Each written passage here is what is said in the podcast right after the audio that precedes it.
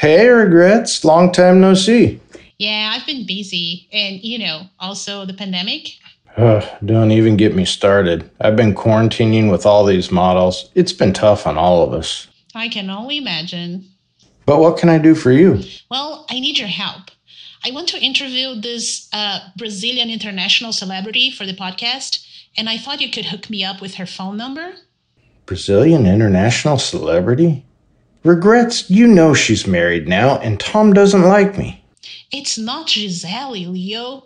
It's Sonia. Sonia? Oh man, I miss Sonia and the Amazon. I'll send you her number right away. Tell her our code word and you'll be good. What is the code word?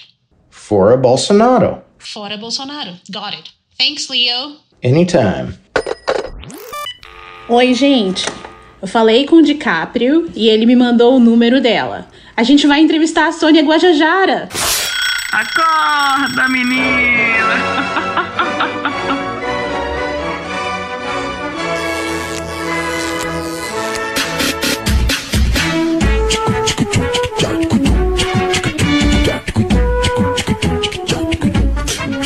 Ela é admirada por onde passa, ela representa o Brasil. Já vi alguns tapetes vermelhos, com a mulher da voz firme, carismática, é uma liderança. E ela é uma liderança uh, pelos povos indígenas e pelo meio ambiente também. Mas segura a onda, Gisele Bündchen.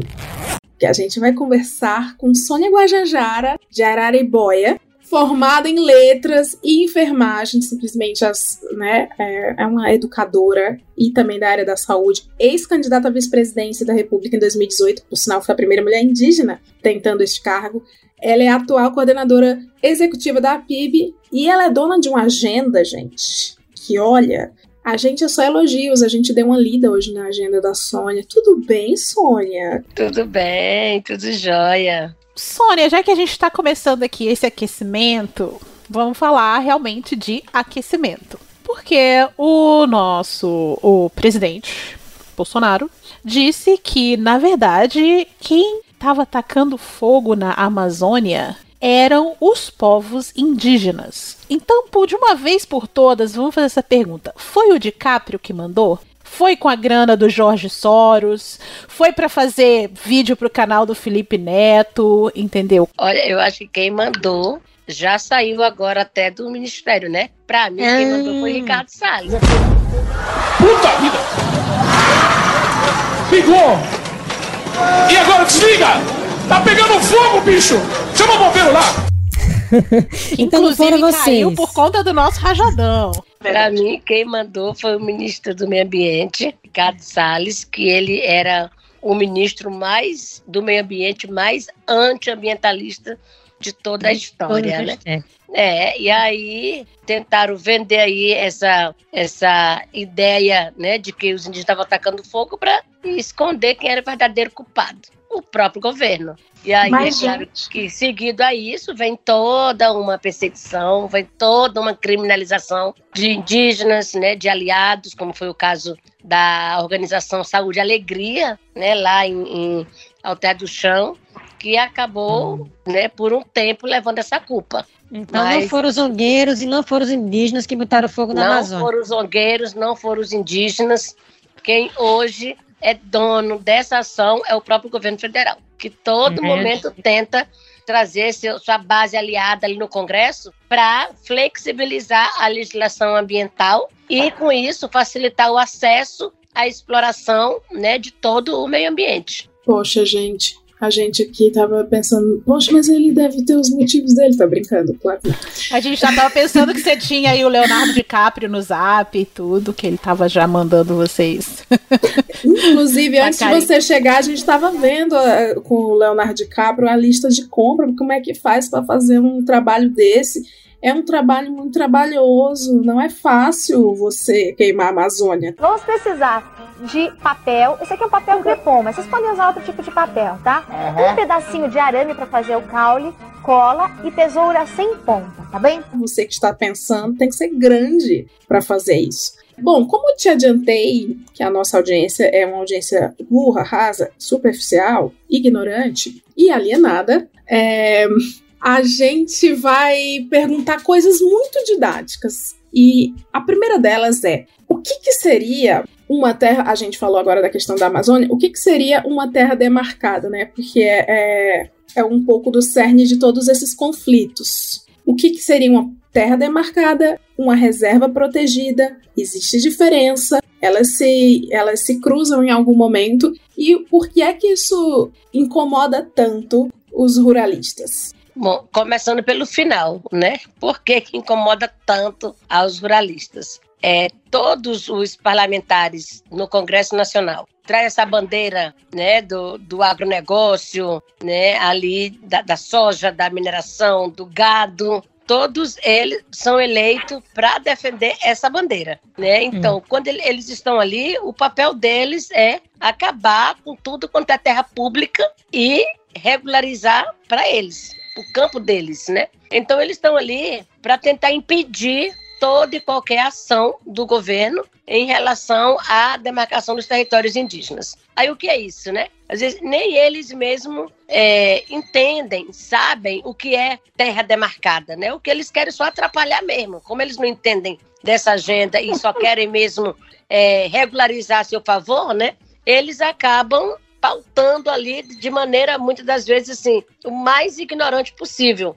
Porque acaba que eles apresentam medidas que são totalmente inconstitucionais. Ele, todas as medidas ali contra a demarcação de terra indígena, elas estão totalmente né, é, na inconstitucionalidade. E, e aí, o que, que é uma terra demarcada? Né? São essas terras indígenas tradicionalmente ocupadas pelos indígenas, né, reconhecidas pela Constituição Federal. Em 88, a Constituição reconheceu esse direito territorial dos povos indígenas, né? Não é que antes não tinha já esse reconhecimento. Tinha, mas a Constituição de 88 escreveu, né? Escreveu ah. ali no artigo 231, artigo 232, que é o que trata de direitos indígenas, tá lá escrito. E determinou, né, ali para a União regularizar esses territórios, estipulando um prazo de cinco anos contando de 88 para frente, né? Então teria ali até 93 para demarcar terra indígena no país. Só que esse processo não avançou como deveria. Houve um avanço na Amazônia por conta da pressão na década de 90, né? Toda aquela a Eco 92 que aconteceu no Brasil, essa pressão ecológica, a, a cooperação internacional para demarcar terras indígenas. E aí o governo avançou né, com a demarcação na Amazônia, porque a pressão era para proteger a Amazônia, já naquele momento. Né? Então a cooperação a, a internacional, com, a, com o apoio da Alemanha, da Inglaterra, demarcou terra indígena na Amazônia. E aí como é que se dá esse procedimento? Né? A FUNAI faz o estudo, ali faz o levantamento com estudos antropológicos, técnico, com a participação indígena, para entender ali o limite territorial. Porque aí tem, né, toda essa questão onde que tem, tinha essa presença indígena, por onde transitava, onde que estão tá os cemitérios, onde que estão tá os vestígios todos dessa presença indígena. A FUNAI faz essa identificação, né, faz esse relatório e aí passa para o Ministério da Justiça. O Ministério da Justiça dá a declaração dessa terra e daí passa para a Casa Civil, que chega na mão do presidente para poder ali assinar a homologação dessa terra, né? Então tem todos uns trâmites aí burocráticos, procedimentais até chegar nessa conclusão final. Com isso, tem terras indígenas que para ser para ter esse processo concluído dura até 30 anos. Aliás, durava, né? Porque agora nem começa. Nem hum. começa mais. O governo Bolsonaro ainda na campanha, deixou muito claro que no seu governo não haveria um centímetro de terra demarcada para índio, que é assim que ele fala, né? Depois de eleito, quando perguntado, ele disse: desculpa, eu errei, não é um centímetro, é nenhum milímetro.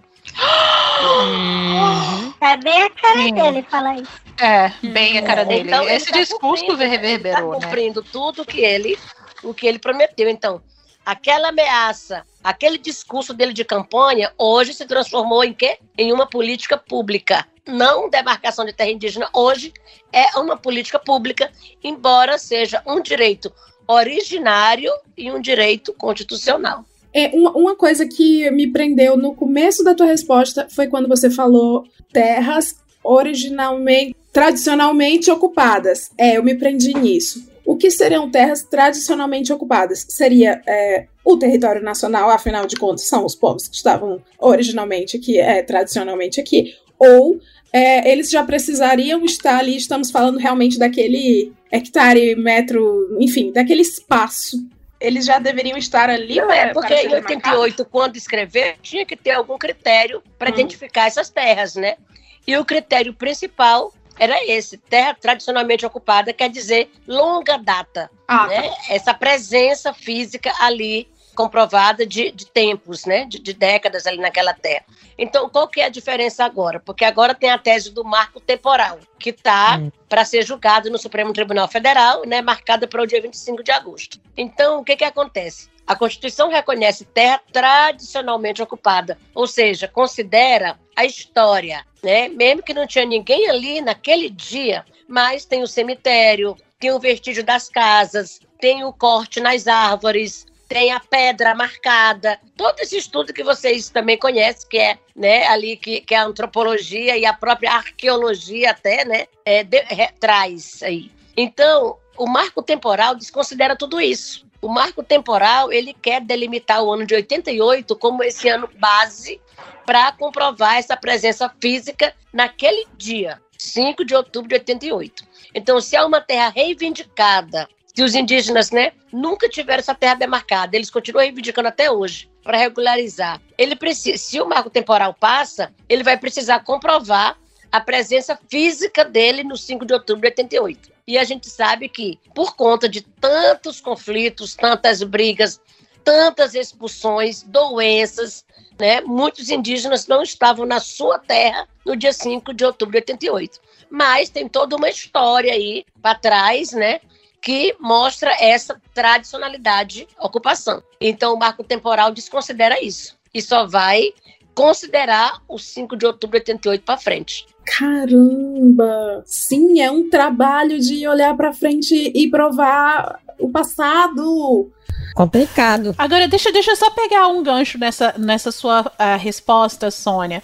É, com relação. Então, Bolsonaro, a gente viu esse, inclusive, esse vídeo, né, na, na época da campanha, dizendo que, que os indígenas não iam ter um centímetro de, de terra demarcada se dependesse dele e tudo.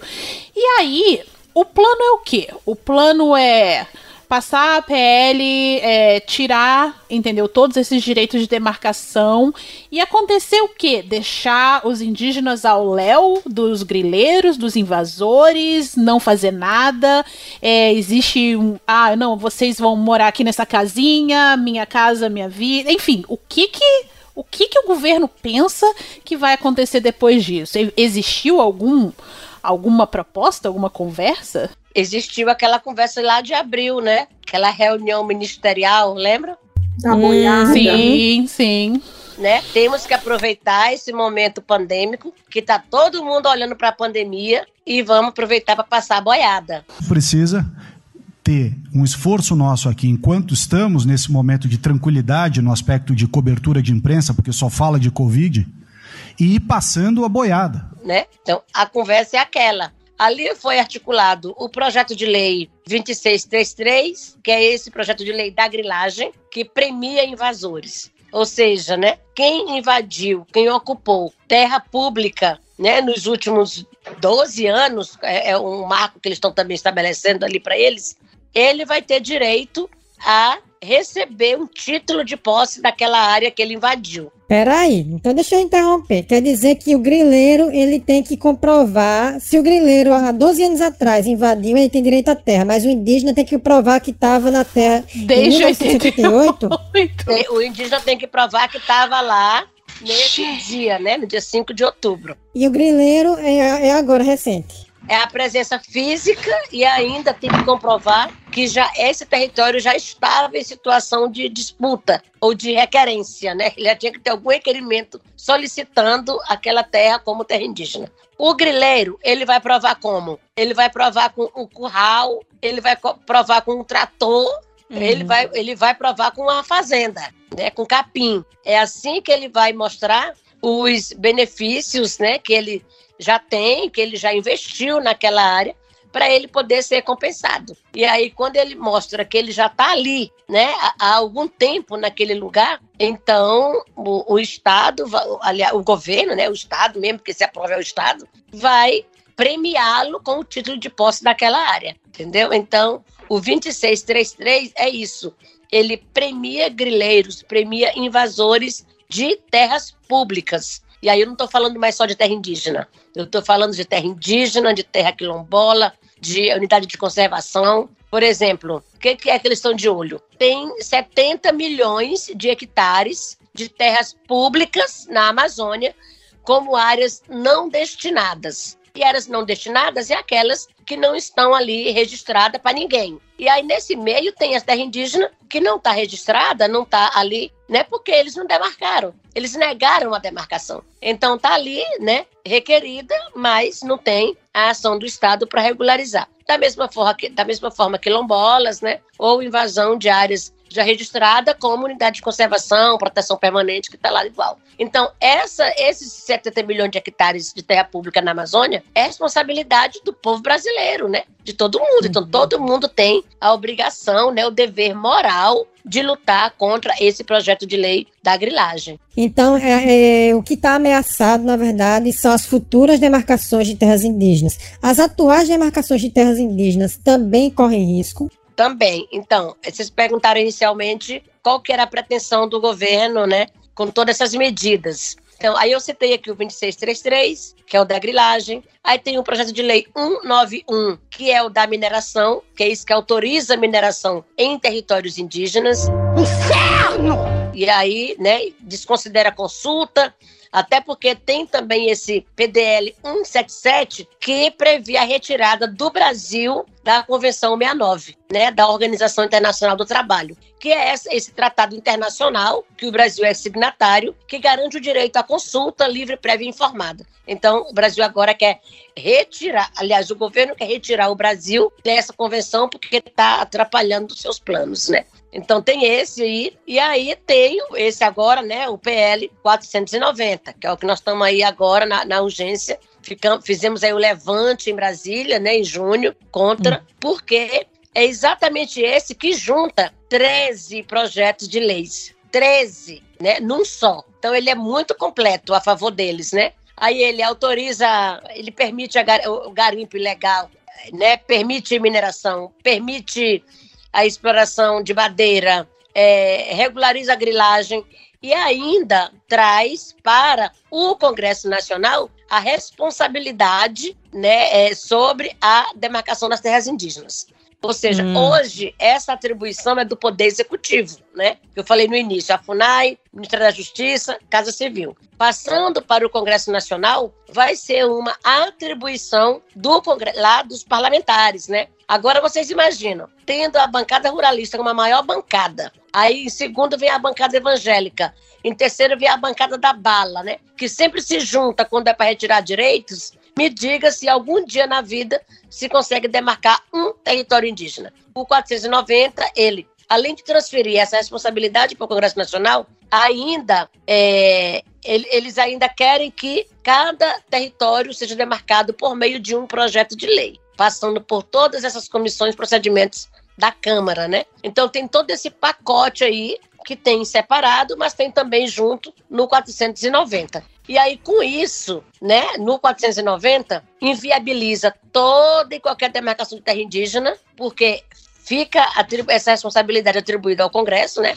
E eles não vão uhum. deixar de jeito nenhum.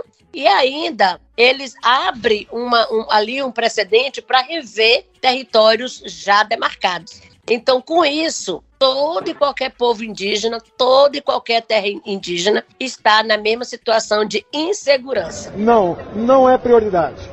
Tá certo? É isso que você quer ouvir? Porque eles querem viabilizar a demarcação, querem rever terra demarcada para reduzir o tamanho, né?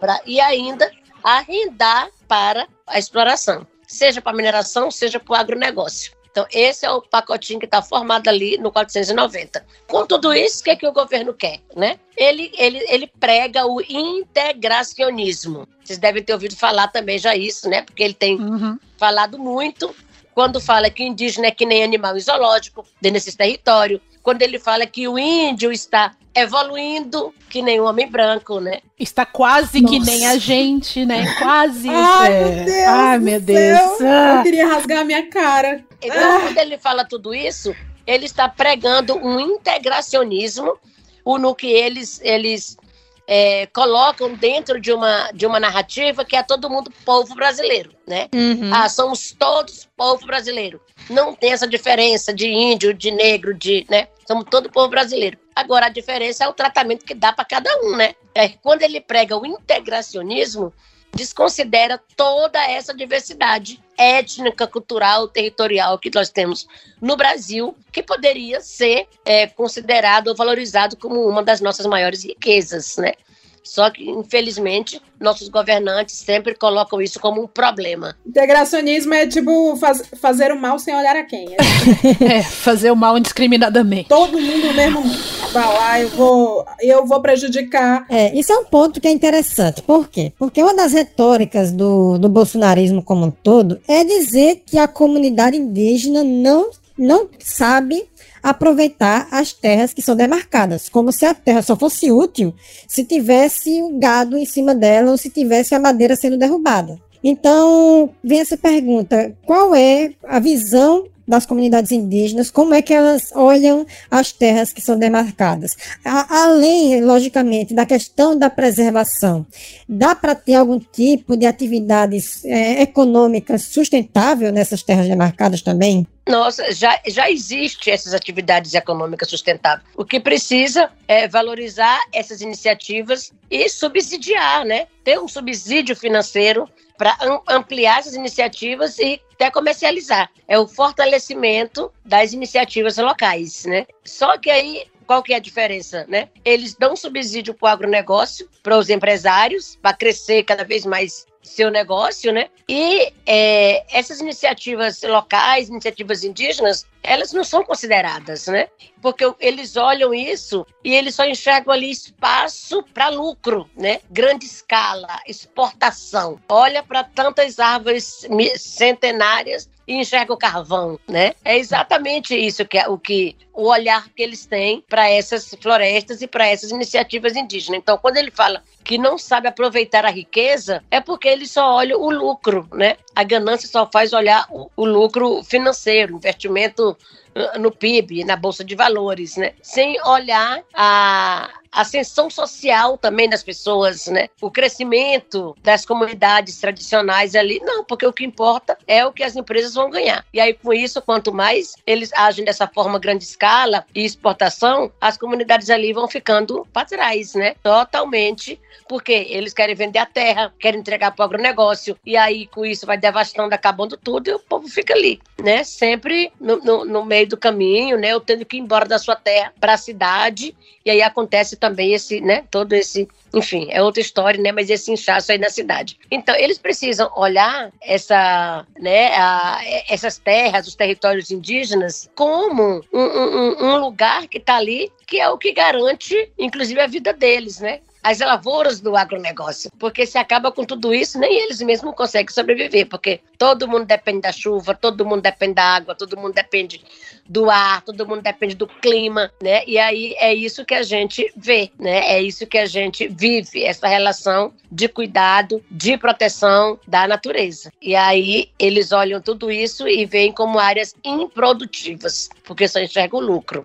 Inclusive, essa foi uma das dos critérios utilizados para mudar o Código Geral da Mineração. Ele dizia que os procedimentos administrativos eram muito burocráticos e com isso tinha muitas áreas improdutivas que ficavam anos ali paradas esperando uma liberação.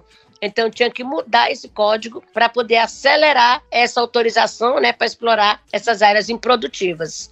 Então, né, é um conceito aí que precisa ser mudado urgentemente a partir de um podcast como esse, das pessoas que estão escutando, das pessoas né, que, que não têm essa consciência ainda para entender o papel dos povos e desses territórios para o clima e também para a vida no planeta. Né? Deixa eu só fazer um aviso aqui para o ouvinte. Ouviu o que a Sônia disse, não foi ouvinte? A responsabilidade também é sua. Então você tem que cobrar junto com as lideranças indígenas, com tudo. Antes de botar fogo, não adianta só cobrar quando tá pegando fogo, entendeu? Quando tem aquelas vídeos horrorosos de bicho pegando fogo, de gente correndo, tem que cobrar o tempo todo, tá bom? A gente falou da importância de uma bancada, né, lá dentro, assim. São muitas burocracias, são muitas etapas até prejudicar os povos indígenas no Brasil, né? Primeiro coloca-se em banho-maria todos os projetos, todas as demarcações. Existe alguma coisa sólida próxima de uma bancada se articulando na Câmara, uma bancada ambientalista ou, ou, ou algo mais parrudo, como a gente vê que é muito bem alinhada já a bancada da bala, da Bíblia, é, do boi. Então, eu acho que pode vir novidade por aí, viu? Pode vir novidade. Ouvinte, presta A atenção. gente gosta de novidade. 2022 é ano de mudança. Se e nós vamos contar com vocês, inclusive, para essa nova consciência política ecológica, para eleger os representantes né, da, da diversidade no Brasil. Eles tiraram Indígenas, dois anos. negros, né? Eles É, tiraram dois anos, prenderam você dois ambiental. anos em casa. Vá lá dar trabalho na Câmara, ouvinte. Então, olha, nós indígenas estamos já fazendo essas conversas para a gente elencar pelo menos 10 candidaturas indígenas em todo o país, fortalecer essas candidaturas, né? E fazer esse, esse diálogo para a gente aumentar essa bancada indígena, né? Tá Sim. mais do que na hora da gente ter é, uma presença maior né, ali dentro. Foram 518 anos para a gente ter a primeira indígena eleita, né? Primeira mulher indígena eleita no Congresso Nacional. Então, agora eu acho que é, é, é ruim para nós e vergonha para o Brasil, para o eleitorado, se a gente não aumentar essa bancada. Eu queria perguntar uma coisa, já que a gente já tá tocando, né, nessa, nessa coisa de o que fazer agora daqui para frente, até as eleições. Quais seriam então os melhores meios, as melhores formas de conectar e aprofundar essas conversas entre lideranças e, e- e os povos indígenas com o restante da sociedade que está alienada a essas discussões, que não sabe quem procurar, aonde pega informação, porque a gente sabe que ah, tem um povinho no Twitter, tem um povo no Facebook, tem um povo que no Instagram, às vezes essas pessoas nem se encontram, tem um povo que não tem rede social, entendeu? Então, assim, quais são as iniciativas e os movimentos que a gente poderia ajudar a dar voz para que os povos indígenas pudessem ter mais reconhecimento e o resto da sociedade pudesse ajudar nessa luta? Olha, eu sei que tem vários. Tem várias iniciativas, tem vários movimentos coletivos que estão aí também assumindo protagonismo na, nessa luta né, de conscientização ambiental, eleitoral. Mas é claro que vou puxar para mim, né? E vou puxar para nós, o nosso movimento. Para a articulação das mulheres indígenas. Agora, em setembro, nós vamos, nós vamos fazer a segunda marcha das mulheres indígenas. Vai ser de, de 7 a 11 de setembro em Brasília. Vocês sabem qual é o tema dessa marcha? Não. Não. Mulheres Não. originárias reflorestando mentes para a cura da terra. Olha só. É, durante a nossa marcha. Nós vamos lançar uma potente iniciativa que é um chamado global para esse momento, né? Esse novo momento que nós precisamos construir. Essa iniciativa chama Reflorestar Mentes. E a partir desse reflorestar das mentes, reflorestar os pensamentos, as ideias, né? O seu coração, você refloresta o seu território, independente de onde você está, seja na cidade, no seu quintal, seja na aldeia, seja no quilombo, seja na periferia. Você vai olhar o seu espaço, vai cuidar dele. Então, nós vamos lançar essa iniciativa no dia 8 de setembro em Brasília, na Marcha das Mulheres. Vai ser uma iniciativa liderada pelas mulheres indígenas, mas que vai ser um chamado global para a formação de grupo de ação. E aí, cada pessoa que diz: Ah, como é que eu posso ajudar? Como é que eu posso ajudar? O que, é que eu posso fazer? Vá formar um grupo na sua família, no seu bairro, na sua escola, na sua universidade. Forme um grupo e apresente para nós. E diga o que você pode fazer. Né? Diga quais são as suas habilidades, potencialidades. Você vai se cadastrar né, no Reflorestar Mentes e daí nós vamos pensar coletivamente, né, esse esse mundo novo, né, que a gente tanto precisa, que é mais solidariedade, mais fraternidade, mais irmandade, né, e mais e mais práticas coletivas. Então, acho que é, o, o chamado é esse, né? A hora é agora e, e, e chegou, né? É chegada a hora para essa nova consciência. E nós só vamos conseguir a partir também dessa reação, dessa, desse engajamento de toda a sociedade. Então, todo mundo que está aí perdido, que não sabe como fazer, procure a gente, né? Já já nosso site vai estar tá lançado e vai estar tá ali o formulário para cadastro e cada um vai poder colocar ali sua habilidade, o que, que pode fazer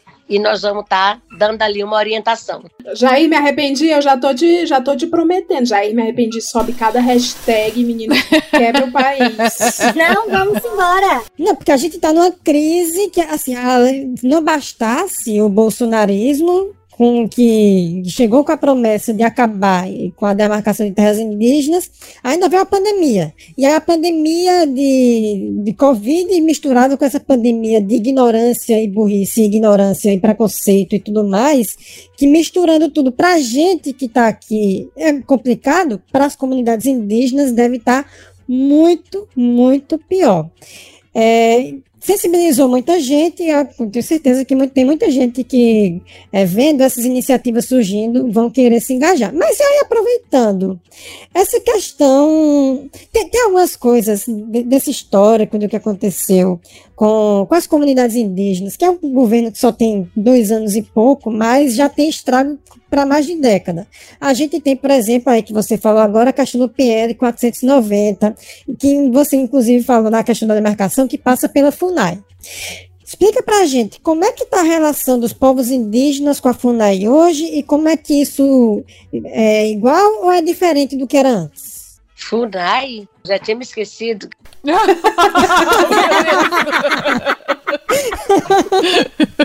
eu não, não, não, tenho mais assim muito contato, então eu vou até né, esquecendo assim propositalmente. Bom, gente, mas olha só, a Funai, né, foi criada e, né, existiu a vida toda com essa atribuição de é, proteger os povos, né, proteger direitos e promover, né, ali a a, a, os povos indígenas. E o, o, papel principal era esse, né? Defender a, a, luta dos povos indígenas, os interesses, os direitos. Hoje a FUNAI ela está somente para defender o governo. E para os indígenas restou o quê? A perseguição, a criminalização. Hoje todo indígena que não lê ali na cartilha do governo, né, o que faz oposição ao governo, é perseguido pela própria FUNAI. Ela se encarrega de articular as denúncias né, de fazer é, pedido de abertura de inquérito para investigar, né, as lideranças que estão lutando, que foi o meu caso, né? What? Aí, no, no, meu caso, qual que foi a denúncia, né? Que eu estava difamando o país, o governo, com a live, né, com a websérie Maracá Emergência Indígena. E precisa alguém para difamar agora? Olha, é foi bo... como se precisasse, Ô, por né? acaso né? você chamou ele de Pequi Ruído? ou qualquer outro equivalente? Para nós foi bom demais, porque eles acabaram fazendo uma chamada para todo mundo assistir a websérie Maracá, né? Sim, e ela propaganda. Só cresceu, todo mundo queria ver. Mas que Maracá é esse, né? Que Maracá é esse? O que, que tem ali que a FUNAI está tão incomodada, né? Então é isso, a relação realmente mudou bastante. E aí hoje eles estão a serviço daqueles indígenas que apoiam o governo. Aí utiliza toda a sua rede de comunicação, sistema de comunicação, o seu site, né, inclusive, para propagar e, e promover conflitos. Porque tudo que eles estão fazendo agora é provocar confrontos entre os próprios indígenas. Com essa falsa promessa de que tem que crescer, que tem que explorar a terra, que tem que enfim, é, praticar, aliás, né, é, plantar em grande escala, produzir com o agronegócio, enfim. Então, esse é o incentivo que a FUNAI dá hoje para os indígenas, mas também não dá as condições. Ele fica só jogando, jogando, e aí, como ele não vai dar mesmo nada, condição para ninguém produzir, crescer, desenvolver na aldeia, né, como eles, eles ficam pregando, aí eles acabam jogando a culpa para nós do movimento indígena. E ainda diz: ah, isso aqui não aconteceu ainda porque a Sônia não deixou. Isso aqui você não receberam ainda porque a Sônia que está impedindo. Falaram é, até que eu. Eles falaram até que eu estou impedindo a assinatura do acordo do Mercosul, né? Mulher, eles têm um medo, Olha, né? Eu tô achando que você tem o DiCaprio no zap mesmo, achando, hein? Tô Sônia achando. Guajajara tem um poder, viu? Até gostando, viu, do poder que eles estão me dando. Tô até gostando. É, mas tem vários problemas, Mona. Qual Primeiro, a bicha é bonita. Ah. Segundo, ela Beleza, beleza, fecha. tá aqui. É, o, o George Soros reporta pra você. Já que estamos falando de, de FUNAI aparelhada, assim, né? Não podemos afirmar. Supostamente, tem que usar essa palavra. Existem movimentos bolsonaristas dentro das comunidades indígenas? E se sim, eles são representativos? O que é que você acha das figuras que apoiavam o Bolsonaro nos discursos da ONU? Olha, movimento não tem, né? Movimento não tem, né? Movimento bolsonarista indígena não tem. O que tem, então, figuras avulsas que representam a si mesmo. E aí chegam junto para poder, né, é, tá ali dizendo que representam um coletivo, mas na verdade é uma mentira. na verdade é mentira. Achei a fala bem cruel, vocês separaram. São movimentos avulsos que representam a si mesmos. Eu vou adotar isso agora. É, porque o movimento indígena no Brasil, né? Tá todo mundo aí articulado fazendo enfrentamento, né? O que nós queremos é garantir nossos direitos, o que nós queremos é proteger esses direitos conquistados, né? O que nós queremos, enfim, é respeito ao nosso modo de vida. E tudo isso está sendo totalmente atacado por esse governo, né? Nós não temos sequer uma, né? Um, um exemplo a dizer, né? Um motivo para defender esse governo. Pelo contrário, estamos todo dia batendo ali na porta, no Congresso, no próprio Executivo, né? Para pedir a saída dele. É isso que o movimento indígena organizado faz. Então, como já diz um amigo meu, né? O movimento organizado defende isso. Agora, o desorganizado Aí tem a população indígena todinha, aí tem o Bolsonaro lá aleatório, aí Bolsonaro vai, pega o Bolsonaro, bota e leva e carrega pra palestrar na ONU. É, é o que eles querem, ah, é uma foto, né? Essa menina mesmo que ele levou pra lá debaixo do braço pra falar em defesa dele, cadê? Não aguentou, a coitada não aguentou muito, muito dia. Ela mesmo depois já começou a, a, a- a divulgar, né? Arrependimento. Uhum. Ela anda até sumida, né? É difícil sustentar essa, né? É difícil sustentar essa defesa. Não dá. O pior que seja, né? Ou por maior que seja o seu desejo ali do, do- de promoção, de benefício, né? Não dá para aguentar muito tempo, não. É o governo das contradições, né? Pois é. Contrário, contrário a tudo que, que é estudo, que é prova, né? Deixa eu perguntar. Então a gente sabe que a gente já você já comentou aqui da, da de como está acontecendo a, a- a- né, o boicote à, demarcação de terras indígenas, a proteção ah, dos direitos dos povos indígenas. Então a gente vê a grilagem avançando né, a passos largos é, sobre as terras indígenas, não só sobre as terras públicas é, quilombolas, sobre as terras indígenas, e o governo não está preocupado em tomar nenhuma providência. Então, hoje, na prática, quais seriam os mecanismos que, a que, que a população, os povos indígenas, a sociedade como tal, a, o, o judiciário, enfim, quais são os mecanismos que, que a gente tem atualmente para prevenir, para tentar parar esses avanços? É uma iniciativa somente dos povos indígenas que está tentando segurar ali nas unhas e ou o que está acontecendo hoje? Como que a gente, né? Quais são os mecanismos que a gente pode usar para ajudar a prevenir isso? Minha irmã é rua. É rua. É rua, né? Hoje é só isso. Tem outro jeito, não, viu? Não tem outro jeito. Eles vão acelerar ainda mais, sabe? Então, se a gente não derrubar agora, o que tá hoje ruim pode ficar ainda muito pior. Ano que vem é ano eleitoral, eles vão, né, trabalhar ali intensamente para aprovar todas essas medidas que, né, que é do, do da pauta deles, né? Tudo. E agora, agosto, primeira semana já tá aí, né? Dada a- a- as, as pautas prioritárias. Tá ali o 490, né? Tá aí essa história do próprio fundo eleitoral, que já foi, né? Ele tá querendo dizer bonzinho para reduzir ali um bi, para dizer que não aceitou os cinco, né? Sim, exatamente. É o truque, né? Você É truque, dobra, dizer, depois diz que não corta. Eu não aceitei, né? Tira aí um, um, né? Ah, que um é esse, gente? Um é pouco, é um bi, né? Então tá aí o agosto já fervendo dessas pautas que são totalmente nocivas. Então não tem outro jeito. Acho que esse calendário das lutas que tá aí para esse ano é a gente movimentar cada, cada vez mais, né? Nós temos dito muito que o Estado brasileiro é constituído de três poderes, né? Poder executivo, legislativo e judiciário. Mas nós, nas ruas, nos constituímos o quarto poder. Hum, e esse poder gostei. precisa estar forte, estar junto, para a gente poder derrubar esse governo, né? Então, o, o- agora, o que a gente pode fazer é isso. Derrubar esse governo agora, antes que acabe seu mandato, para evitar um mal maior. Temos que desgastar, desgastar o quanto puder, para ele não ter força de aprovar tudo isso que está ali. Porque senão, meu filho, ó, quatro anos aí que vai deixar 50 de, de prejuízo. E aí, para Uhum. reconstruir tudo isso aí, vai ser difícil. Mulher, pelo amor de Deus. Tu lembrou que vai ser quatro anos. É, pois é. Bom, mas já que a gente tá nesse clima tão Não vai, né? Não é pra ser. Tô dizendo que é pra gente cuidar, acelerar aí, acelerar. Não vai. Vamos, vamos falar de, de Covid. Porque, assim, a, a Covid já foi um, um, como um termo que a gente utilizou com o Alessandro Vieira, que ele gostou. Foi um pandemicídio no país, mas nas comunidades indígenas afetou ainda mais. E, assim, a gente tem muitos exemplos de coisas que aconteceram e ainda estão acontecendo nas comunidades indígenas que mostram a forma como o governo afetou e afeta essas comunidades. Por exemplo, aquela história que no ano passado eh, o governo federal foi solicitado que enviasse água potável, não foi isso?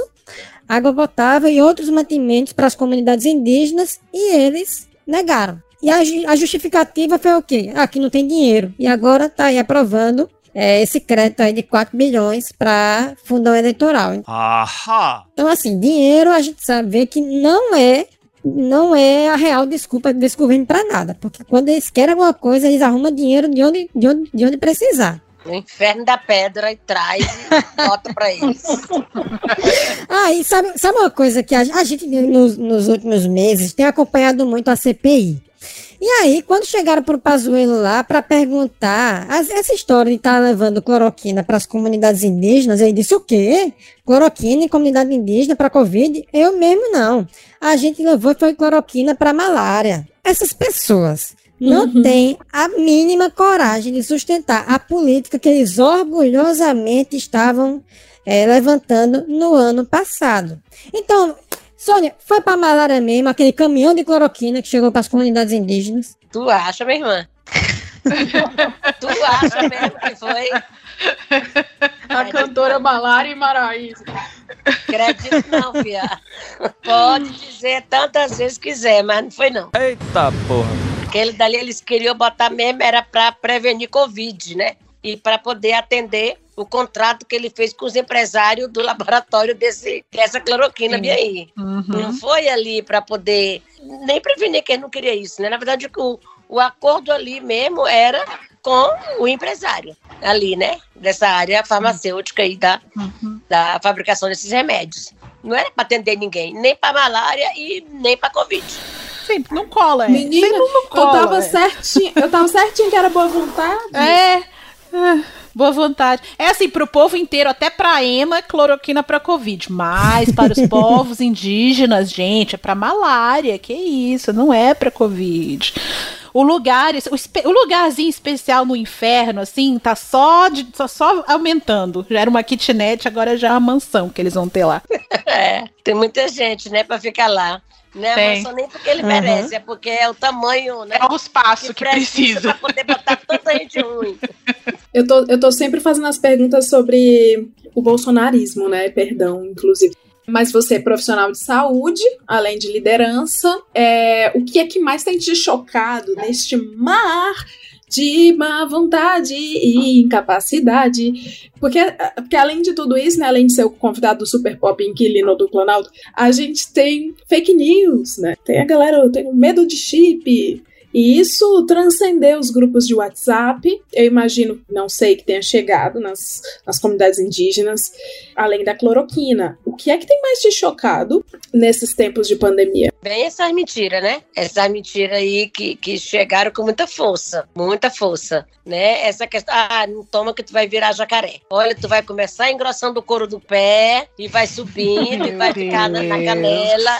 É mesmo? Olha, essa história do chip também pegou bastante. Mas não é bom que leva internet para as aldeias, para as comunidades. Ah, é um projeto do Marco. Não Ah. precisou chegar só via internet. Chegou via internet. Né? Nós mesmo levamos internet agora nessa pandemia para muitas aldeias, né? Mas chegou muito por meio também dos pastores evangélicos.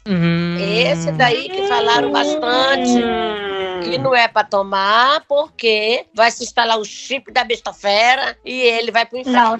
Ah, então eu achava que era chip de internet, mas é o chip da besta. Eu confundi, desculpa. que vai ser implantado ali por meio da vacina nas pessoas e aí ele que as vai ser lideranças monitorado por um ser extraterrestre que vai, enfim. Por que, que as lideranças religiosas, esses pastores em especial, estão interessados nesse discurso? É é uma pergunta que eu tô jogando não só pra Sônia, tá? Pra todos os meus colegas aqui de bancada. Porque eu não. Por quê? É fiéis, Por que será, né? Tem que aumentar os fiéis.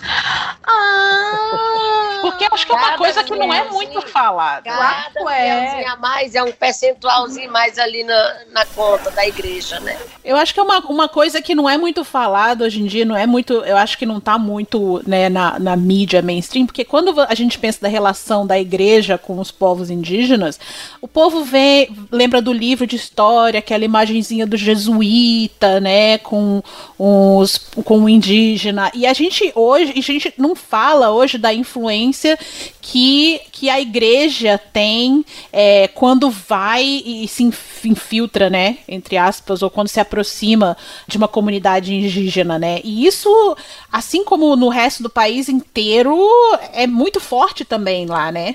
É, essa lavagem cerebral que de repente eles fazem.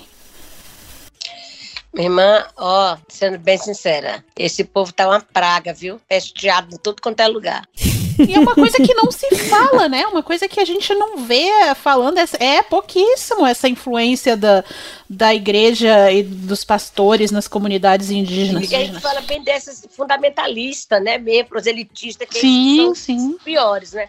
Eu, não- eu nem falo assim, ah, porque contra a religião, contra é, né, ser evangélico. Não é, porque tem esses que têm, né, muito esse discernimento, né? Quer dizer, não tem muitos, não. Eu, eu errei também. Foi, é poucos. Tem uma galera. São bem poucos. São poucos. Mas, mas aí tem aí uma grande maioria que o que eles querem mesmo é impor, né? Impor ali a, a sua fé e aí em detrimento da própria cultura, né, dos povos. É essa que é a pior parte, né? Aquele meme, né, gente? Aquele meme do, da- do músculo correndo atrás do esqueleto. Esqueleto. Pô, todo dia isso. Todo né? Dia, esse pastor. Mas é, é, na questão da vacinação mesmo, por exemplo, que a gente viu que teve, lá, lá no começo do ano, eu vi que tinha, vi notícia falando que tinha comunidades que estavam tendo dificuldade de vacinação porque alguns indígenas estavam se recusando a tomar vacina por causa da enxurrada de fake news. Aí, beleza. Ainda tem, aí tem isso. E tem outro problema, que são alguns indígenas que querem tomar vacina, mas não podem. Por quê? Porque não estão aldeados. Olha como esse povo é muito, né, assim, eles têm um plano mirabolante, né? Porque a gente conseguiu, por meio de uma decisão judicial, a vacina para os povos indígenas, né? Como grupo prioritários. Já estava ali o tempo todo que nós indígenas somos, é, estamos em uma situação de vulnerabilidade, né? Um, um grau de letalidade maior, né? Em relação à média geral da população. E aí a gente foi lá, comprovou isso, a, a contaminação, né, a mortalidade. E aí a gente conseguiu garantir que, saindo a vacina, os povos indígenas estariam nos grupos prioritários. E aí saiu a vacina em janeiro. E aí o, o, o STF deu essa decisão aí, né, da gente vacinar logo. E aí o governo apresenta um plano nacional de imunização, né? O plano nacional de imunização, bonitinho ali, organizou, colocou povos indígenas prioridade. E aí ele pegou e disse: tá, dos indígenas, quem pode vacinar? Indígenas aldeados, indígenas cadastrados no sistema de atenção à saúde indígena. Tem que estar dentro do sistema ainda lá do postinho, sabe? Se tu ficou boa, tu não precisou do postinho por dois anos, tu não tá no cadastro, tu não tá no sistema. Ainda tem essa, né? Aí o que, que ele diz do indígena aldeado? Aquele que estão em áreas demarcadas, tá? Porque eu posso muito bem ser aldeada, a estar ali vivendo em aldeia, em comunidade, mas a minha terra não está demarcada, né? Então, o que eles chamaram de aldeados são aqueles indígenas que estão em áreas demarcadas. Então, aí ele já deixou de, de cara, deixou de fora uma média de 42% da população indígena. Meu é que Deus. ficou de fora? Os indígenas que vivem em contexto urbano, os indígenas que não estão naquele cadastro e os indígenas que estão em áreas ainda não demarcadas. Demarcadas. Né? É, ficou isso, todo mundo aí de fora. Deu esse total aí de, 400, de 42%. A média da população indígena no país é 900 mil indígenas. Claro, é considerando aí o último censo do IBGE lá em 2010. Não teve outro, porque aí o demo também não deixou, né? Isso aí vai ser a- o censo demográfico, mulher. Então, não se sabe exatamente qual é a população no Brasil hoje, no total, e muito menos nós indígenas, né? Mas em relação ao censo de 2010, a gente é essa média de 900 mil. Eles garantiram, né? Eles estão trabalhando com o número de 409 mil indígenas, ou seja, né? Metade, menos da metade. Mas é quando tu tira aí esse menor de 18 anos, né? Então tá, tá metade. E aí, então, é, é esse o número de, de- de- do- dos indígenas que eles, que eles consideraram.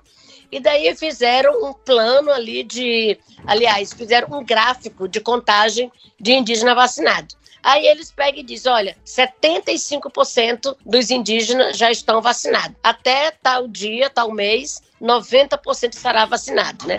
Só que aí, quando ele diz que, que 70% está vacinado, né? É o contrário, né? É o contrário. 70% está vacinado.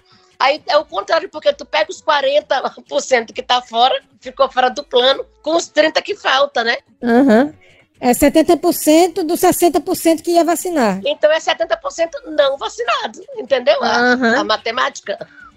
É o Ah, contrário. menino. É o contrário. É muita burocracia, gente. Aí É, voltou não é burocracia, não. Pra se, é outra pra se manter vivo. É outra coisa Aí é engraçado, porque aí eles falam que tem que estar na terra demarcada, né? Para poder ter o direito à vacina. Mas aí ele mesmo disse lá na campanha, quando ele assumiu, transformou aquele discurso em política pública de não demarcar a terra indígena. Como é que o indígena vai estar na terra demarcada se ele mesmo está negando esse direito? Se ele mesmo está dizendo que não vai demarcar, né? O miserável é um escroto. Eu tenho a impressão que ele não quer que a pessoa se vacine, né? Pois não é. quer. Não quer, Tá não. vendo? Tá dado. Impressão? Tu tem impressão? É, tá, ele, ele passa essa ideia. Eu, tenho assim, eu tenho assim uma certezinha, sabe? Não, nesse, nesse contexto aí, teve uma coisa que a Sônia falou que foi muito importante e que, a e que pau- foi pauta lá na CPI. Porque o Pedro Halal, que é aquele epidemiologista da Universidade de Pelotas, que fez um inquérito epidemiológico no começo do ano passado, ele fez um levantamento de quais eram as populações onde estava tendo mais incidência de Covid. E aí ele encontrou o quê? Que a maior população com maior incidência de Covid estava justamente na população indígena. Isso na população indígena que vivia em contexto urbano. Ele levou esse dado para o Ministério da Saúde, que quando foi apresentar, e o Ministério da Saúde contestou o dado, porque era uma coisa que, que apesar de eles pregarem de todas as formas possíveis o enfrentamento aos indígenas, quando aparece o resultado que é os indígenas, eles, num contexto de vulnerabilidade maior, eles não querem assumir esse resultado. Aí eles fizeram o quê? Censuraram esse dado da apresentação do Pedro Halal. E isso apareceu agora na CPI, quando ele foi lá depois. Ele falou que esse, esse dado ele foi censurado pelo Ministério da Saúde. Então, o Ministério da Saúde está atacando a comunidade indígena e está ainda tentando silenciar a comunidade indígena e quem fala em seu nome também, que é uma coisa que a gente está vendo. A, a própria Sônia que sendo perseguida. É- é- eu, eu tô rindo, Sônia, mas é porque a gente lembra do outro que chamou o presidente de Pequim Ruído e foi investigado pela Polícia Federal também. Então a gente só consegue rir. É, porque é o governo do negacionismo, né? Que era nega dados ambientais de desmatamento, né? Nega dado de queimada, nega dado de, de vacina, enfim, né? E aí agora é, o que vale é só o, o, o dólar, né? Que foi negociado ali para vacina. Hoje o Lattes foi com Deus. Agora, inclusive, CNPq foi com Deus, já não tem pesquisa, gente. Eu não sei nem se eu existo. Eu não sei se a gente tá aqui, a gente, às vezes a gente é apenas um, um- uma coisa no site da XP Investimentos que a gente tá aqui se falando por engano. Talvez, né? Você nem se Uhum. aguentei chegar nessa noite aqui ainda falando, porque depois do corre do dia todo. Nem sei se é eu que tô mesmo aqui respondendo. É. Mas isso vai ter seu preço, porque esse genocídio das comunidades indígenas pode dar tribunal de Haia. Fala um pouquinho pra gente, encha nossos corações de esperança. Minha irmã, olha, eu nem vou poder dizer direito agora, sabia? Nós vamos dizer, sabe que dia? Que nós vamos dizer isso pra vocês certinho? Ah. 8 de agosto. Dia Internacional dos Povos Indígenas. Tá É o dia certo. 9 de agosto. Vamos Nove de contar. agosto. Marca na agenda aí, Marca galera. na agenda. Vamos contar tudinho, viu? Bem onde é que- A gente vai acompanhar então pela hashtag qualquer. Fala tudo pra gente que a gente solta. Vamos, vamos fazer uma live aí poderosa pra gente contar essa história pra vocês. Viu, Sônia? Nós somos os fofoqueiros da política. Tudo você pode contar que a gente chega pra população. Ei, não é querendo dizer, não, é só falando. Avisar sempre que vocês estarem lá, ó, viu? Só marca a gente que a gente já. Ei, ei, Tipo, galera. Transmissão Vai ao ser vivo. tudo. Essa temporada de um conto de Aya. Vai ser tudo. Vamos dando para nossa descontração. Veja só, Sônia, eu tenho uma pergunta que eu quero fazer para você, que é o seguinte. Lá no ano passado, no dia do índio, teve uma, uma parte da comunidade que foi lá no no Ministério do Meio Ambiente protestar, tentar uma audiência com o Ricardo Salles, tudinho. Aí ele chegou lá no outro dia e mostrou as fotos lá no, no Instagram dele. Chegou a tribo do iPhone. Aí eu quero saber, você é da tribo do iPhone ou é da tribo do Android? Minha irmã, olha, eu quero mesmo é o 12. Meu Deus do céu, puta que pariu, belíssima! Caralho! Olha, da... sim, eu sabia que a gente chamou Nada de errado. Mas, rapaz, a gente se acaba, se acaba de trabalhar dia e noite, corre pra lá, corre pra cá. Nós tem que ter um bom registro, né não? Eu acho. É, tá Claro. Como, distrai. di- como diz a Alessandra, né? A Alessandra Munduruku diz assim, ó, na minha aldeia só conecta o iPhone 12. Outro telefone lá não pega. Exatamente. Eu acho que É, ué, tem que, tem que ter mesmo o melhor. Karl Marx já falava, tenham coisas. Ele dizia Mas isso é uma coisa história. básica. Coisas boas, coisas Boa. boas. Coisas Aham. o que o trabalhador tudo produz, tudo pertence ao trabalhador. Então Mas é isso- Doce, AirPod, É, gente, MacBook. somos trabalhadora demais. Olha, o povo diz, ah, é muita terra para pouco índio. Não, nós somos poucos, poucos para poder cuidar da vida de tanta gente. Né não? Então a gente merece também as coisas. Mas isso faz parte até de um discurso de, de, de apagar a identidade do indígena, porque na cabeça dessas pessoas, o indígena só é indígena se tiver com cocar na cabeça, sem roupa e com maracá na mão. E não pode ter. E dentro E lá da na mata. mata, a mata que eles querem derrubar. É que nem o Bolsonaro quando ele fala assim: Não, então eu estive no encontro com indígenas e eles querem ser igual a nós. É? What a shame, baby. Imagina. Como? Eu não quero, eu não quero. Deus me livre. É igual ele. Quero não. É, gente, existem os indígenas de iPhone, de Android, assim como vocês, os liberais, existem os liber...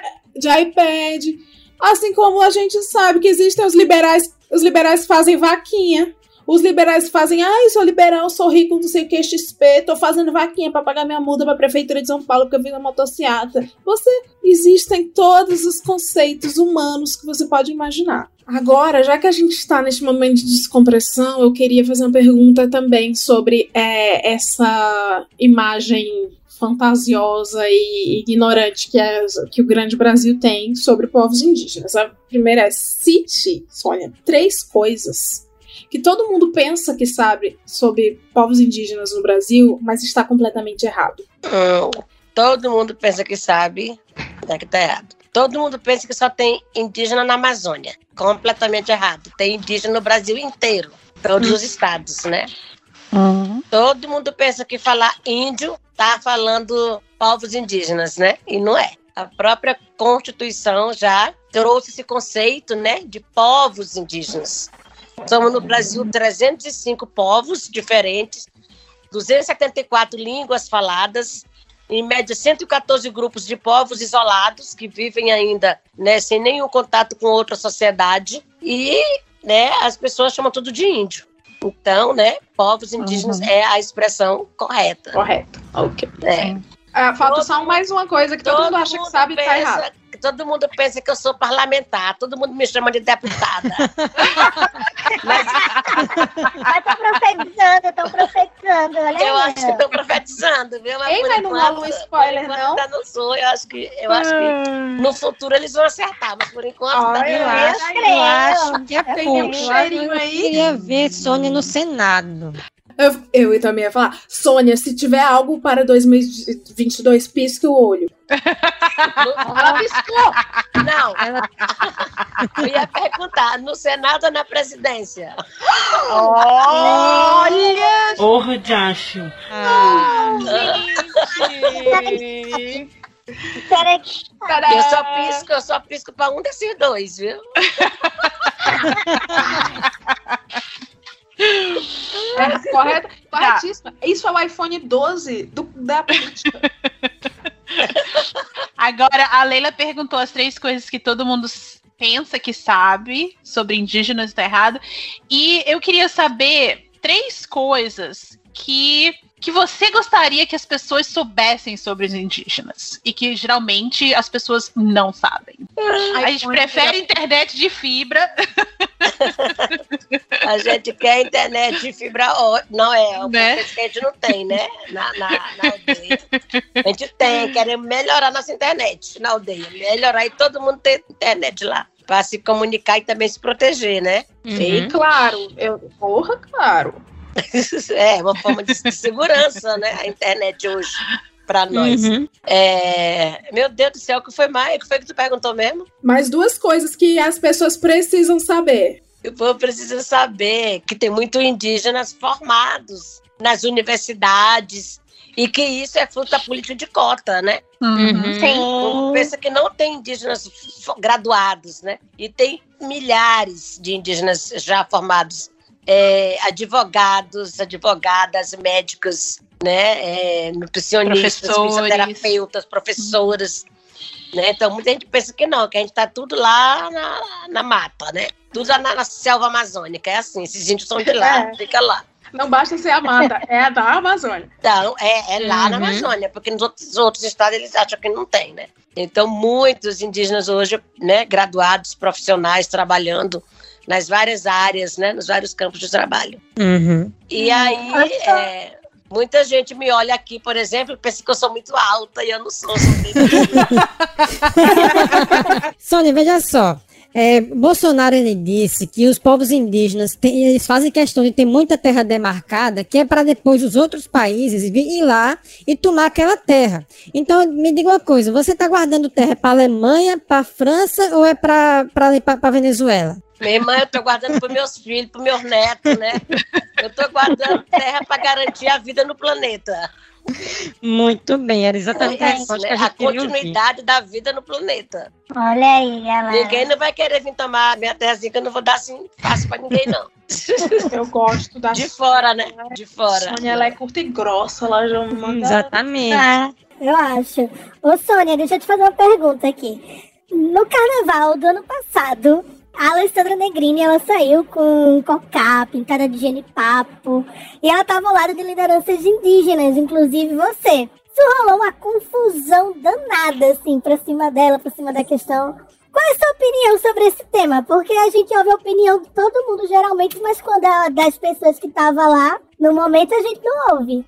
Não, mas nós falamos, eu falei, inclusive, muito, né? Porque foi o assunto top do momento, né? Que Foi. é bom também. Porque foi uma forma também da gente estar ali, né? Falando de nós. Então, eu acho que tem formas e formas de entender isso. Tem muita gente que usa né, no- nossas coisas né, indígenas para querer inferiorizar, né? Para querer. Sim. é, Pessoal repetisse. É, exato, né? Tem muita gente que usa mesmo assim no sentido pejorativo, né? E, e- e mesmo a fantasia no carnaval tem gente que vai para ah, índio e tal, né? Mas no caso da Alessandra, ela foi para poder defender a causa, né? Tá ali se colocando no lugar, tanto que a gente juntou um grupo de lideranças indígenas e fomos junto com ela exatamente para garantir, né, no, no, no, né, no momento como um possível momento como esse, a gente tá ali para dar essa segurança, né? E ela mesmo não quis ir Uhum. sozinha, assim. Mas a gente disse, vai que a gente vai estar junto, que isso não é apropriação, é um apoio, né? Ela usou Uhum. como uma forma de apoiar a luta dos povos indígenas. Um momento que precisava ali de, de trazer essa pauta, né? Que desde que Bolsonaro assumiu, sabe, né? É só porrada. Então, Sim. quanto mais pessoas falarem de nós, falar da pauta indígena, né, para defender, é claro que a gente vai estar junto, né? E a Alessandra foi uma dessas que se colocou ali para levar essa voz e dar o espaço também dela para nós poder falar, né? Então, assim, nós estávamos ali junto, apoiando e apoio mais uma vez se ela quiser sair de novo. Olha aí, ó. 2022, carnaval. Viu, gente? É, é- apropriação cultural dizem que é sobre esvaziamento de sentido. Foi a única coisa que ela não fez que não rolou, né? Ali foi esvaziar o Uhum. sentido de uma luta. Foi, ela não foi para ela querer ser índia ou ela usar, tomar de alguém, né? Ela não foi Uhum. para tomar nada de ninguém. Ela foi ali para defender uma causa, né? É muito diferente. Diferente de certos ministros. É. Ministra, Ô, ministras que acabam levando a criancinha dos outros, né? Eita! Eu sei quem é. Fofoca pela metade, a gente. Mas assim, rolou, rolou isso aí também. A gente não ia, nem, nem, nem perguntar, mas assim, meu, ainda bem que você falou. Ela é danada, ela vê uma criança dar uma sacolada. Ó, me diga uma coisa. De- teve, teve festa, teve comemoração quando o Ricardo Salles caiu, ou o contexto nem permitiu? Não deu tempo, né? Não deu tempo, porque o cara caiu, o agronegócio subiu, né? Aí nós temos agora, ao invés de um Ministério da Agricultura e um do Meio Ambiente, nós temos dois do agronegócio. Então, Aham. o Ministério do Agronegócio, né? Então, não dá para comemorar, né? Não, a gente vai, vai fazer cair também. Você sabe que o- a queda do Salles, a gente tem um quadro aqui no, no podcast que se chama é o Rajadão, que a gente faz previsões para o governo Bolsonaro. E tudo que a gente já fez de previsão, quedas de ministros, é, mudanças, tudo que. A- alianças políticas, tudo que a gente faz, faz de previsão aqui acontece. Inclusive o Salles, de nada fiscal do Ibama, foi uma previsão minha que eu falei: daqui a dois meses o Salles vai, o Salles vai cair. Deu dois meses, o Salles caiu. Então aguarde. Aguarde. Tá tudo saindo daqui. Tá esperando o quê, menino, pra dizer então que. Já, não, foi dito. Foi dito. Vai ser esse ano. Fortalecer É. essa pauta, viu? Né? Conte com a gente. É, mas antes, enquanto você vai pensando no seu rajadão, porque todo- todos nós aqui lançamos, né? Para, esse- para o universo, aí vem a música da Pablo, um trovão, e assim realiza. Deus do céu. É, tem todo esse rolê. Então você vai pensando no seu rajadão que você vai falar para esse ano. Enquanto isso, a gente vai fazer é, o que todo mundo adora, esse quadro do programa, que é tentar adivinhar o perfume do convidado. Todo mundo quer saber como cheiram as pessoas que vêm aqui. Sônia, não diga ainda. A Cada um vai chutar, aí você vai dizendo só se acertou ou se errou, aí no final você diz, tá bom? Eu perguntei aqui no Twitter, que eu pergunto no Twitter e o pessoal me- vai me dizer. Tem muita gente aqui dizendo. Tem, teve uma pessoa aqui que perguntou se você usa um perfume chamado Ecos. Ecos. Não. Eu vi aqui o meu. É Guerlain Aqua Alegória de tangerina. Ou mandarine basilic. Sei lá como é que chama. Conheço também, mas não. não. Olha aí, pé. Conheço. Jaime, nosso cão farejador, basicamente, que acerta todos os perfumes. Ai, eu não sei, gente. É nacional ou importado? Bom, depende do qual que vocês querem saber. Ah, cada evento, pra cada evento é um diferente, né? Pra ir ver o Leonardo DiCaprio é um diferente. Para ver o presidente Lula. você teve um encontro recente com ele. O perfume que você usou, vai, foca, vamos focar nisso. Carolina Herrera. Nem adianta, esse, esse aí é um, um perfume. gente, gente, vocês não estão vendo a cara dela quando ela fala do perfume. Eu me sinto, eu me sinto provocado, desafiada. Victor Rolf. Esse aí misterioso que eu ganhei de presente um dia hum. desse. Importado que eu ganhei um dia desse. Miss Dior. Um- um- gente, quem é mesmo? Eu não sei qual que é mais a. a- como é? É o Miss Dior. Não, Eu tô olhando. não é. Eu tô aprendendo e passa bem. É o Linterdit. Eu amo! Maravilhosa!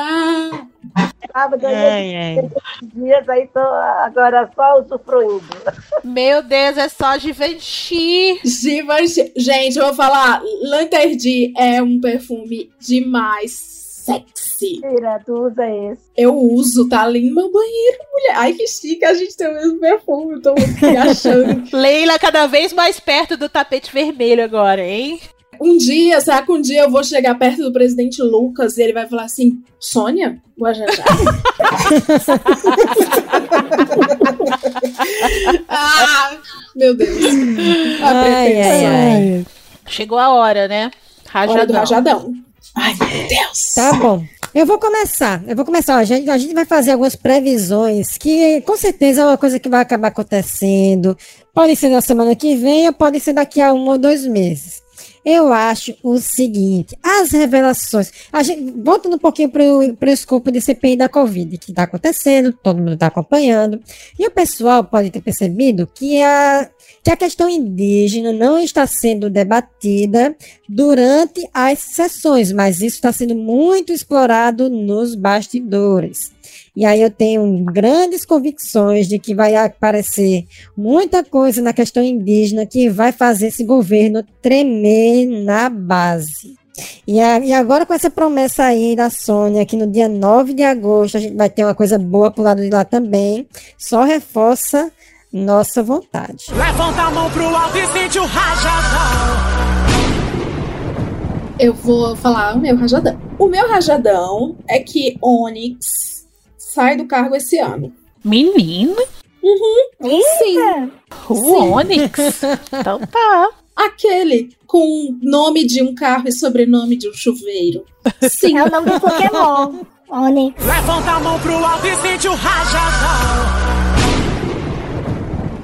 O meu rajadão é que Alexandre de Moraes, nesse novo inquérito que investiga as milícias digitais, vai mandar prender alguém importante da milícia digital bolsonarista. Levanta a mão pro alto e sente o rajadão.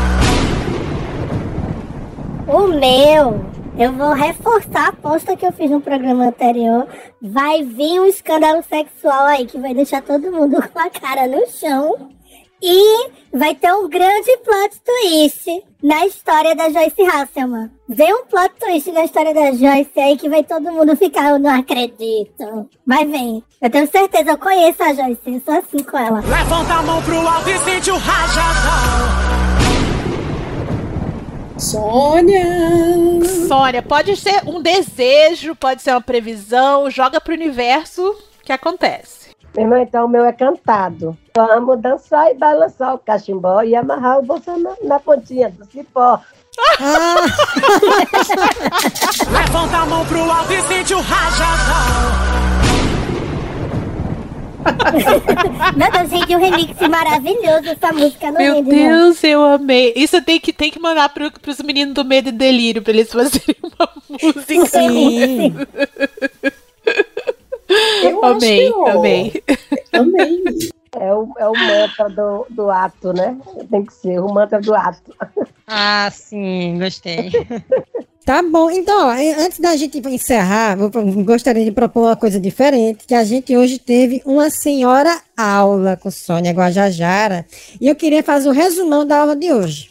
Então, resumão da aula de hoje. Sônia, indígena quer dizer que indígena ele usa a internet, indígena está na comunidade, indígena está na sociedade, indígena participa das discussões que acontecem inclusive na internet. É, é uma coisa tão óbvia, mas a gente precisa às vezes colocar em palavras para até debater e rebater essas, essas coisas como que acontecem, como por exemplo o ministro de Estado utilizar como crítica de uma comunidade o fato da pessoa estar tá com o celular na mão. Ministro de Estado. Então, isso, assim, isso é uma coisa que deslegitima aquela toda uma luta que vem de séculos, como a gente pode. A gente estudou a história, a gente sabe o que aconteceu. E a gente vê que essa é uma luta que não acabou que não acabou. Então a gente precisa o tempo todo estar tá reforçando coisas simples como essa. Como o fato, por exemplo, de que a gente está conversando com uma liderança indígena na internet não é coisa de outro mundo. Porque são, todos, todo mundo está integrado na sociedade. Apesar de a gente não ser, como você bem colocou aqui para a gente, não ser todo mundo igual, porque quando a gente coloca todo mundo como uma coisa só, a gente começa a dissipar e apagar as identidades que é por séculos vocês vêm lutando para manter. Alguma consideração mais que você gostaria de fazer para a gente? É, é, é, o respeito a. Eles é o direito à igualdade, né? Com respeito às diferenças. Uhum. Uhum. É isso que é, valorizar essa, essas especificidades, né? Dos povos indígenas. A gente agradece muito, foi realmente uma aula, foi assim um prazer ter você aqui e assim, volte sempre, marque a gente, a gente está aqui para o que você, vocês precisarem, é, se precisar organizar um movimento, fazer chamadas, enfim, participar, discutir, é, pode contar com a gente. Tá, Jóia. É. Somos os, os crias de Paulo Guedes, né? É, ele deixou à toa a gente, então a gente fica fazendo esses movimentos. não, solta. É esse mesmo. Muito obrigada, um abraço. Tchau, tchau. E ouvinte, mais uma vez, olha a gente fazendo o que a esquerda faz melhor, soltando a sua mão essa semana, porque na semana que vem, na outra, né, a gente tem outro episódio massa. Gostaram desse? Sigam a Sônia, ela tá tagueada. Se você não conhecer, óbvio que você já deve conhecer. Ela está tagueada na descrição deste episódio. E não deixe de prestar atenção na agenda desta mulher. Um beijo! Tchau, tchau!